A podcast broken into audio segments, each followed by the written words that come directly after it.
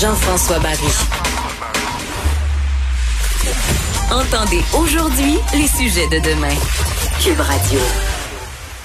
Ah ben le vendredi, on va faire euh, une discussion entre François Lambert et Danny Saint-Pierre, que vous connaissez bien. Euh, François, euh, bon, qui, qui, qui, qui fait de la radio, qui fait toutes sortes de communications qu'on a vu euh, dans les Dragons, et Danny Saint-Pierre qui aussi se promène dans les différentes euh, radios, euh, qui est chef aussi. euh, et donc, j'ai intitulé ce segment La discussion médium saignant.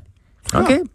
Parce que des fois, vous allez peut-être être d'accord, des fois, vous serez pas d'accord. Il y en a peut-être un qui va être médium, puis l'autre qui va être saignant ou qui va faire saigner l'autre. C'est une belle cuisson. Ben oui. C'est une belle cuisson, médium saignant. Ah oui.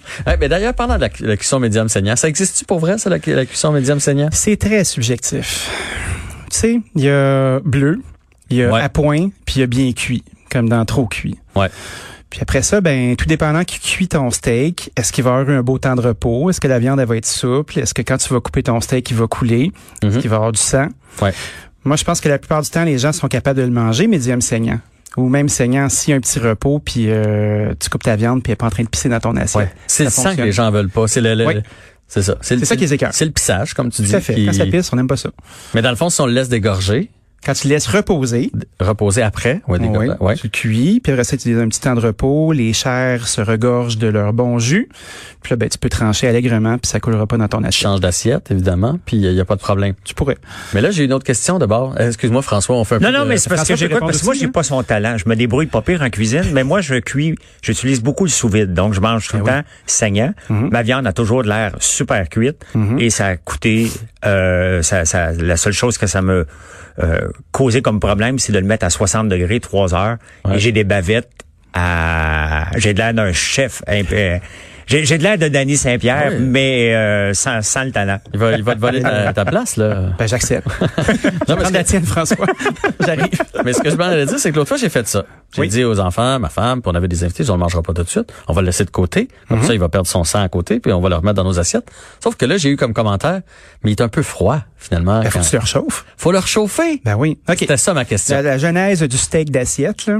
Ouais. Tu prends ton steak, Ouais. soit que tu le fais sous vide pour arriver à une cuisson qui va être euh, précise partout. Tu sais, le, le fait de le mettre sous vide, c'est que tu prends ta viande, tu la mets dans un sac, Mhm. tu la mets dans, un, dans, de l'eau avec un, un thermocirculateur. Ça garde ta température stable, ça l'emmène à la cuisson que tu veux. Puis après ça, ben, quand tu es prêt à manger, tu snippes ton sac. Tu le passes dans la poêle pour qu'il caramélise légèrement. Je sais pas si c'est ce que tu fais euh, chez Avec toi. ben du beurre. Avec Euh, ben du beurre. Non, non, faut pas se Oui, gêner, oui. là. Euh, T'entends, bain moussant. Oui.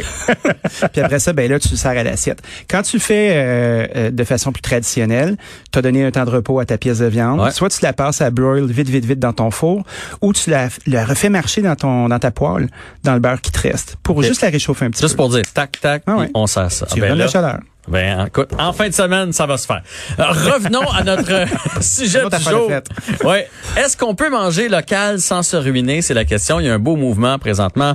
Tous les gens, là, on- là, on est très, très, très sensibilisés au fait d'encourager les producteurs d'ici, l'économie d'ici, manger, manger de façon euh, locale.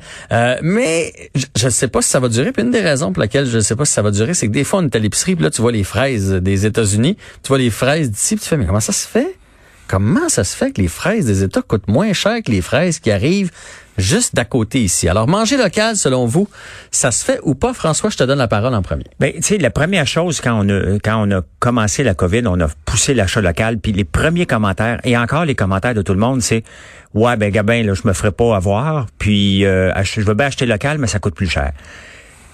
C'est vrai puis c'est pas vrai tout le temps. C'est que le petit producteur qui va passer par un distributeur, il est fait. Mhm. Il est fait. Euh, il y a un 30% qui va passer dans main. C'est pas pour chialer contre les distributeurs, là. Ils sont là, ils nous ouvrent des portes toutes grandes, mais ils font pas gratuitement. Et dès que tu passes, t'as pas la masse critique. Regardons l'agneau, l'agneau du Québec versus l'agneau de la Nouvelle-Zélande.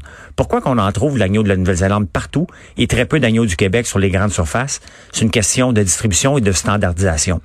Donc, t'as- t'as- quand t'es pas capable d'arriver à ça, c'est sûr que l'agneau du Québec va coûter plus cher. Euh, c'est parce que en Nouvelle-Zélande, il est élevé dehors. Ici, il est pas élevé dehors. En Qui est partant, élevé là- pour faire de la laine aussi, l'agneau de la Nouvelle-Zélande. Tandis Ben, que notre ça. agneau ici, c'est pas un agneau à laine. Fait que, tu sais, t'as déjà une source de revenus supplémentaire en vendant de la laine. Tu peux domper ta viande facilement. Le coût Ouais, est amorti, ça. dans le fond, Tout là-bas. à fait. Fait que, tu sais, en partant, il y a la partie distribution qui, qui, qui rentre un grand coup. Donc, c'est certain que l'achat local, si tu veux le faire, faut aller voir l'agriculteur. Le, le, le, Mhm. l'agriculteur. Parce qu'on si on parle d'agriculture en partant, mais, mais c'est plus que ça. Faut aller acheter directement. Au fond, tu regardes à l'occasion. C'est parce qu'on a la mentalité, ici au Québec, de, de faire notre liste. On nous a appris, fais ta liste, va faire ton épicerie. Ouais. Moi, je fonctionne pas du tout comme ça. J'arrive au marché, je regarde, ben regardons ça, les piments rouges sont en spécial. Ben, et, regarde mon panier d'épicerie, tu vas voir ce que je vais manger dans les prochaines semaines. Je vais faire des recettes, je vais en congeler, je vais en préparer. Faut que tu aimes cuisiner, bien entendu, mais faut que tu choisisses les légumes de saison. Faut pas que tu choisisses ce que tu as le goût de manger, sinon tu t'en sors pas, que ce soit local ou pas local. Danny? La liste, si t'es pas stratégique, est pas bonne. Parce que d'un, faut que tu regardes le marché. T'es circulaire, admettons. Tu sais, Ouais. On a tous vu nos mères faire ça, faire du, co- du couponing, puis regarder ce qui se passe. Ah, ma mère faisait trois épiceries, moi. Ben oui, c'est ça. Fait que là, tu fais, OK, elle comptait pas nécessairement son temps ni son essence, mais elle se déplaçait. Je pense qu'il faut apprendre à s'organiser. Quand tu parles d'acheter une poignée de poivrons, d'en avoir en masse, ben ça, c'est que tu le planifies sur le temps. Tu te fais des réserves, comme un bon écureuil. Moi, je suis un gros fan de faire ça. Tu vois, c'est le temps des fraises en ce moment, là. J'ai des fraises qui sont congelées. J'en ai pour l'année. J'ai des petites sauces aux fraises. J'ai un paquet d'affaires qui va me faire avoir des fraises tout au long de l'année. J'achète mon produit Prime, il est d'ici, et je l'utilise. Quand j'achète des produits qui sont locaux, j'essaye de pouvoir maximiser leur utilisation. Une affaire qu'on fait pas bien, c'est évaluer combien on a besoin du produit. Exemple, d'après vous, c'est gros comment une pièce de viande euh, par portion, par personne à manger le soir chez vous pour souper? Bon, moi, c'est une main. Une main. Ça pèse combien de mains? Ça doit peser, euh, une bavette qui pèse ça coûte 12 piastres. Hey, tu vois, c'est pas pire comme question, hein? Ouais. Tu- on pense à peu près à 150 grammes par personne qui fait une main, à peu près. OK. Mais Ben, souvent, on achète plus gros que ça. T'achètes plus gros que ça, tu te ramasses avec des restants. Ouais. Fait que ça t'a coûté cher parce que t'en as acheté plus. T'en as acheté plus, est-ce que tu vas faire un lunch avec? Est-ce que tu le calcules dans ton coût d'achat? Fait que c'est sûr que c'est pas trop sexy comme réflexion, mais on a une interrelation avec ce qu'on achète, sa provenance, son coût de départ. Euh, Qu'est-ce qu'on veut comme geste social dans ce dollar-là aussi?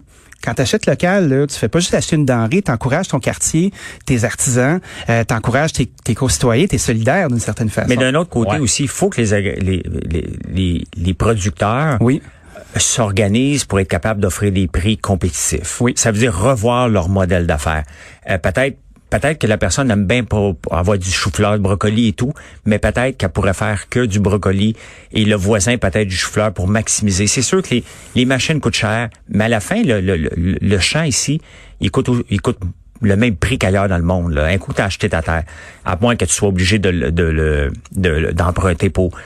Euh, L'autre problème, c'est que les gens, faut réapprendre à cuisiner. Puis, tu sais, il y a deux choses qu'on fait constamment tous les jours. Tous les jours, là, on va regarder notre solde de compte de banque. Presque à tous les jours, les gens vont faire ça. Ils vont avoir une facture à payer. Et deuxième chose, on va se nourrir. Deux choses qu'on n'apprend pas à l'école. Tout à fait. Donc, en partant, tu sais, c'est bien, c'est bien le fun d'acheter la poitrine de poulet, mais si tu le fais, qu'elle soit locale ou pas locale, t'es faite. OK? Tu viens de gruger ton, ton budget au complet. Achète le poulet au complet. OK? Tu le fais cuire. il- là, tu vas en avoir des restants. Qu'est-ce que tu fais avec les os? T'es fait bouillir. Tu fais un bouillon d'os, c'est bon pour la santé. Ça coûte à rien. Moi, je mets des épices là-dedans. 24 heures, un peu de vinaigre, de cidre de vin. That's it. OK, t'as un bouillon d'os qui va, qui va, qui est bon pour la santé. T'as rien gaspillé. La petite viande qui reste, là, tu mets de la musique, là, puis tu prends ton temps pour en- enlever les os. C'est sûr que ça prend de la patience, là. prend de la patience. C'est pas d'être cheap. C'est de, tu sais, la, la- la bête qu'on a décidé de manger, euh, pourquoi la gaspiller? Elle, elle a donné, elle a pas donné sa vie pour nous, mais euh, presque. Donc moi, j'ai comme un respect de la bête pour dire, je dois rien gaspiller pour, pour, pour- c'est pas d'être cheap, mais fait que ça, un poulet qui te coûte euh, 10 piastres, mettons, ça dépend. Ouais, un ça gros poulet, ça, ça. dépend- euh, on peut pas dire le prix du poulet, ça dépend de la grosseur. Mais un même poulet peut te faire trois, quatre repas facilement. Et ça, tu peux l'acheter localement. Maintenant, les fermes ont le droit d'avoir 300 poulets de grains. Le seul problème, puis on a parlé cette semaine, c'est les petits abattoirs. C'est un autre problème. C'est on veut bien produire québécois puis acheter localement, mais si le poulet qui vient de l'Outaouais se fait abattre euh, dans la région de Granby, il est là le problème. Ben là, le prix vient de monter, bien entendu. Il y a du transport. Donc, tu sais, le gouvernement a un rôle à jouer avec ça. Puis je vais laisser la parole à Dani, mais euh, si on veut aussi manger local puis avoir des coûts euh, non, euh, plus bas, c'est sûr qu'on a l'hiver ici. On peut pas manger des légumes, on va manger des patates sinon l'hiver. On veut manger du brocoli, on veut manger autre chose. C'est là que le gouvernement, pour moi, doit venir à l'aide, puis c'est facile, OK? Il y a juste à subventionner l'électricité la fait. nuit. Ben oui. Peut-être pas dans les heures de pointe. là. On veut pas aller bâtir des nouveaux barrages. La nuit d'insert. la nuit, la turbine, elle roule pour rien. OK? Elle gaspille, on l'emmagasine pas l'électricité. Envoie ça gratuitement aux agriculteurs. Ça, c'est un geste du gouvernement que j'aurais aimé voir que le gouvernement annonce des choses comme ça dans la COVID pour dire on va donner un coup de main parce que peut-être qu'un agriculteur comme moi, j'aurais pu, j'ai des terres, j'aurais pu bâtir des serres sachant que la nuit, ça va rien me coûter en électricité. Ça, je pense que c'est un geste que le gouvernement pourrait faire. Ouais, c'est vrai que c'est motivant. Ouais, c'est ça. Là, Danny, là, c'est, c'est super beau là ce qu'on dit. Euh, oui, parce que quand on achète local, c'est un geste en même temps qu'on fait pour nos compatriotes. Euh, oui, on prend notre poulet puis là, on fait trois repas avec. Mais là, là, euh, la majorité des familles ont pas beaucoup de moyens. C'est, bien le fun de dire je vais encourager le- mon petit boucher du coin, mais moins cher euh, la viande ou le brocoli ou peu importe qui nous arrive d'ailleurs. Fait qu'il y a ce problème-là. Et la majorité des gens moi je le sais là j'ai une petite famille puis des fois ça va vite en tabarouette là avec le hockey la gymnastique les cours puis le travail Alors, on n'a pas toujours le temps là fait qu'on prend la poitrine de poulet puis c'est pas le plus simple que de faire cuire son poulet en entier fait qu'on fait quoi dans un cas comme ça pour penser à la population en général? Ben, je pense que la population en général a des gains à faire à planifier son temps autrement. Tu sais, combien d'heures vous passez sur Facebook par jour? Tu sais, Mhm. puis d'être là après, puis de faire comme ah, euh, je suis débordé, je suis débordé. S'alimenter, c'est la chose la plus importante que tu vas faire.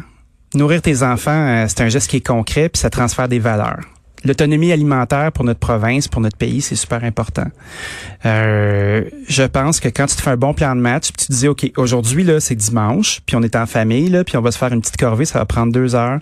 Tu fais ton ménage de frigo, tu regardes qu'est-ce qui te reste parce que ça, ça coûte de l'argent. Ouais. Parce que, tu sais, on est tout le temps en train d'acheter des trucs, mais on les emmagasine. Puis ces affaires-là sont payées, puis c'est de l'argent qui dort. Ouais. Fait que rendu là, tu te fais ton plan de match pour ta semaine, tu vas faire tes courses, tu vas au marché, tu as du lousse pour t'acheter les produits qui te tentent.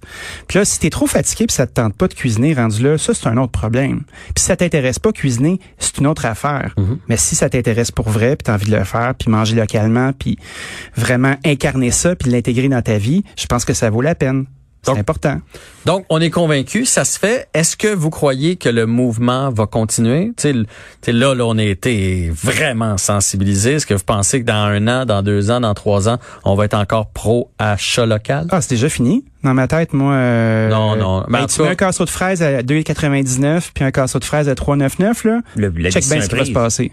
Il faut, il faut que les prix restent là, puis il faut comprendre la structure de prix. Pourquoi qu'on n'est pas capable d'arriver? Moi, là, quand je fais un prix sur un produit, là, je regarde pas le prix que je veux vendre, je regarde la compétition. Je vais voir sur Amazon combien ça se vend. Est-ce que je suis capable de le faire? Euh, parce que Amazon, c'est les, la- la- tu vas toujours trouver le prix le plus bas. Et je regarde, je me dis, je suis capable de rentrer dans mon prix, je suis capable d'avoir une marge suffisante pour le produire. Si je suis pas capable, je le fais pas le produit. Voilà. Dans, dans les produits d'érable, c'est exactement ce que j'ai fait. Je regarde, je dis, OK, ma compétition, là, c'est le sac de chips. OK, le sac de chips, les Frito-Lay, à 1,59, là, c'est ça. Ou 3 pour 4 piastres au métro. Si je veux aller dans les friandises, c'est ça ma compétition. Comment je peux aller jouer dans ces mêmes eaux-là, dans les mêmes prix? Euh, je suis capable? C'est ça la réponse. Faut pas se mettre un prix parce que on enseigne souvent aux entrepreneurs, ben regarde tes marges et rajoute-toi un 20% pour ta marge. Les gens pensent comme ça. Puis ils se mettent un prix, mais ils en vendent 12 items. Tu réduis le prix. Tu sais, les, les gens, là, Si ils ont la tu juste... vas en vendre plus. Ben, c'est parce que tu as, le, le, le, le prix juste. Le prix juste, là, moi, j'ai eu des SO à un moment donné. Puis ils nous a enseigné ça rapidement. Mets un paquet de gomme à 1,29, combien de gens vont l'amener? Bon, monte-le à 1,39, il n'y a, plus- il y a plus personne dans le temps. Là. Donc, tu le montais de 10 cents, tu plus personne qui l'achète. À 1,29, le monde l'achète en paquet. C'est ça qu'il faut trouver. C'est ça qu'il faut les entrepreneurs du Québec comprendre. faut pas mettre la marge, faut regarder comment je peux arriver pour arriver à ce prix-là. faut faire le, le chemin inverse. S'ils le font pas, ils vont disparaître. là. Ouais, puis le client n'a pas été tributaire d'un mauvais plan d'affaires. Tu sais, tu parlais de brocoli puis de Oui. fleurs tout à l'heure. là. Tu sais, moi, excuse-moi, mais un paquet de carottes à 6 piastres, là. Moi, je peux pas faire ça. Pourtant, c'est juste 6 dollars. C'est 1,50 par personne dans ma famille que je mettre dans mon assiette. Mais tu sais, t'as une question de perception. Puis si t'es pas capable de te battre à armes égales, ben c'est un combat qui vaut pas la peine d'être mené. Puis il y a des choses qui vont nous rendre spécifiques. Là. Tu sais, si tes carottes sont mauves puis sont spéciales, puis il y a quelque chose qui se passe avec ça, tu vas avoir un client de niche, mais ce sera pas un client de masse. Puis c'est la masse qui te fait vivre, c'est le volume qui te fait vivre. Exact. Fait que faut que tu fasses des choix. À un moment donné, ton entreprise, elle doit être dans le concret puis dans le réel. Elle peut pas être juste dans ton rêve d'entrepreneur. Ben, c'est exactement. Et ça, c'est le point le plus important que ceux qui nous écoutent doivent comprendre. Faites pas le prix en fonction de votre marge que vous voulez, le, profit que vous voulez faire à la fin de l'année. Regardez la compétition. La compétition, c'est le casseau de fraises qui vient de la Californie. Il est là l'année. Est-ce qu'on est capable de le battre? Si on n'est pas capable de le battre, pourquoi le faire? Regardons le maïs, OK? Qu'on produit en masse ici, alors que on a transformé génétiquement pour euh, pour arriver à parce que ça prend des unités thermiques, là, des UTM. Euh, on n'est pas capable de faire pousser du maïs traditionnellement ici. Ça, pousse au Mexique, ça pousse au Brésil. Donc, on l'a triché un peu pour être capable, de, on, on, le subventionne solide ici pour aller se battre contre le Brésil. Pour moi, j'en fais pousser moi aussi à l'occasion. J'ai pas le choix, j'ai des terres. Mais pour moi, c'est un non-sens. Qu'est-ce qu'on doit faire pousser? J'ai fait pousser du houblon à place. faut s'en aller dans d'autres choses de différents qu'on puisse survivre. Le houblon qu'on met dans toutes les bières vient de l'Allemagne, vient de la France, vient de partout, très très peu au Québec, alors qu'il pousse facilement ici. C'est ça qu'il faut s'enligner dans l'achat local aussi. faut regarder dans quoi on peut être fort, dans quoi on peut être compétitif mondialement, puis arrêter de se battre. Il y a des choses qu'il faut, faut pas se battre là. Par contre, il y, a, il y a quelque chose d'identitaire aussi dans le fait que des fraises au Québec, ça fait partie de nous, des asperges. Puis, ben, je pense que c'est important de le préserver puis d'être capable d'encourager le client aussi à l'acheter. Tu sais, il y a un bon ballon qui a été lâché peut-être un an et demi par euh, Marie-Chantal Hood, qui est une productrice de fromage de brebis vraiment cool qui s'appelle le Zachary Cloutier. Oui, puis dans un bon. Ouais, c'est exceptionnel. Puis elle fait vraiment des belles choses. Puis ça, c'est une des belles relèves de l'agriculture en ce moment. Puis elle avait lancé un ballon dans un congrès de l'UPA à, à essayer de créer un crédit d'impôt pour les gens qui vont acheter local. C'est super facile de scanner sur ta facture des achats qui sont locaux. Puis les gens qui peuvent se le permettre vont avoir un incentive qui est, qui est là, qui est réel, puis vont aller le récupérer leurs dollars. La plupart des industries le sont. Elles sont subventionnées. Tu sais, mis à part la restauration puis une coupe d'affaires comme ça, mais ça c'est un autre sujet là, rendu là. là. Mm-hmm. Mais tu regardes la culture, c'est ultra subventionné. Pourquoi que notre agriculture peut pas être assistée un petit peu à ce niveau-là? Parce qu'il y a des règles mondiales. Tu n'as pas le droit de bypasser. Puis on le voit en ce moment, Trump essaie d'aider beaucoup, beaucoup les mhm. producteurs agricoles euh, des États-Unis. Et là, il se fait taper par euh, l'Organisation mondiale du commerce. On parle de l'ALENA, là, puis les règles Non, non, il y a d'autres règles parce que là, pour sauver du COVID, il aide énormément les fermes, mais il est en train de briser, c'est bien beau aider d'une place, mais il y a des règles à respecter, même même en, période de pandémie. Ça, pour le crédit d'impôt, tu vois, là, je diverse un peu d'opinion. Moi, je suis plus pour, un, le fromage de brebis doit être connu. Pour ceux qui ont jamais mangé du fromage de brebis, pour moi, c'est le meilleur fromage tout, tout, tout, tout confondu. Moi, je vais faire le tour de la terre pour aller chercher du manchego, OK? Et je l'achète ici à Montréal, là, il y a, à la librairie espagnole. Le manchego, qui est le fromage de brebis le plus connu au monde, qui est espagnol, vaut la c'est un, ça fond en bouche. Puis pour moi, euh, le fromage de brebis doit être mis en valeur, mais il faut mettre en, valeur les qualités.